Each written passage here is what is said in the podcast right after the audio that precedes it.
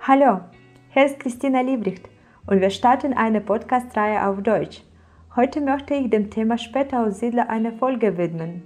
Gast der ersten Ausgabe ist Annabel Rosin, deren Eltern Spätaussiedler sind und 1991 aus Kasachstan nach Deutschland gezogen sind. Während die Grenzen zwischen den Staaten immer mehr verschwimmen, stehen viele Spätaussiedler immer noch vor den gleichen Herausforderungen wie vor 20 oder 30 Jahren. Manche klagen über die Einsamkeit, andere können die Sprachbarriere nicht überwinden und wieder andere fühlen sich in einer fremden Kultur überflüssig. Annabelle wird Ihnen anhand der Erfahrung ihrer Familie erzählen, wovon der Integrationserfolg abhängt. Annabelle, kennst du die Geschichte deiner Familie? Woher kommen deine Vorfahren? Ehrlich gesagt weiß ich nur sehr wenig über meine Vorfahren. Ursprünglich stammen diese höchstwahrscheinlich aus Hessen. Von äh, meiner Oma weiß ich, dass ihre Familie ein Teil der vielen Wolgadeutschen gewesen ist, ehe sie im Jahre 1934 enteignet wurden und dann wie viele andere auch in den Kaukasus geflohen sind. Und dann äh, 1941 hat man sie dann weiter nach Kasachstan deportiert wo sie dann letztendlich gelebt haben. Meine Eltern kommen äh, aus äh, Zelinograd, also ungefähr 30 Kilometer von der Hauptstadt entfernt. In den 80er und 90er Jahren verließen viele Kasachstan-Deutsche Kasachstan in Richtung Deutschland. Wie haben sich im Land integriert und wie hat die Bundesrepublik Deutschland davon profitiert?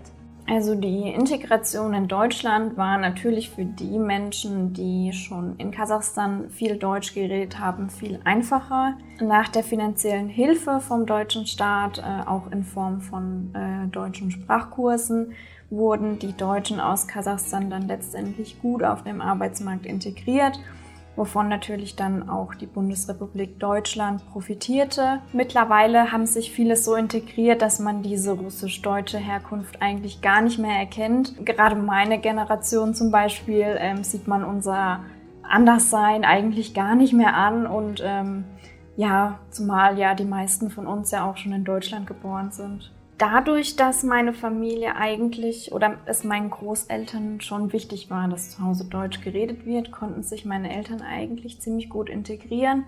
Meine Eltern waren auch noch äh, vergleichsweise sehr jung, als sie nach Deutschland gekommen sind, deswegen konnten sie sehr guten Anschluss finden. Hat sich deine Familie in Deutschland auch fremd gefühlt oder würdet ihr als Fremde angesehen? Welche Schwierigkeiten habt ihr erlebt? Also ich glaube, dass die Russlanddeutschen generell mit sehr vielen Vorurteilen zu kämpfen hatten, als sie nach Deutschland gekommen sind. Ich glaube, dass das Schwierigste war, aus seinem gewohnten Umfeld rauszukommen. Es ist ähm, auch heute noch so, dass in jeder Stadt und auch in jeder Kleinstadt, dass es dort ein bestimmtes Gebiet gibt, in dem überwiegend äh, Russlanddeutsche leben. Man spricht da meistens auch von Russenviertel, Russenbuckel. Andere sagen auch Klein Moskau, Klein Kasachstan. Dann weiß man eigentlich schon sofort, worüber man redet, also um welchen Teil in der Stadt es jetzt geht. Ja, und das glaube ich war auch so ein Problem, warum dann viele auch wirklich kaum bis keinen Kontakt zu äh, Deutschen hatten und deswegen die Integration dann vielleicht doch ein bisschen schwieriger war oder halt nicht so gut ausgefallen ist. Genau, man wird eigentlich auch heute immer noch als Russen bezeichnet, aber eigentlich stört es niemanden. In gewisser Weise ist man ja natürlich auch anders als die einheimischen Deutschen. Wir sprechen größtenteils eine andere Sprache, wir haben andere Gewohnheiten, wir pflegen eine andere Essenskultur und äh, vieles mehr. Es gibt sicherlich genug Russlanddeutsche, die sich eher als russisch bezeichnen würden und ich finde, dass das auch okay ist. Die Frage nach der Zugehörigkeit beschäftigt, glaube ich, auch heute noch sehr viele Russlanddeutsche in der Bundesrepublik Deutschland. Und wenn wir schon dabei sind, ich selber würde mich auch nicht nur als Deutsch oder nicht nur als Russisch bezeichnen. Ich finde, wir Russlanddeutsche haben irgendwie eine eigene Mentalität entwickelt, zu der ich mich auch zugehörig würde. Gibt es in der modernen Welt der Globalisierung so etwas wie Heimat?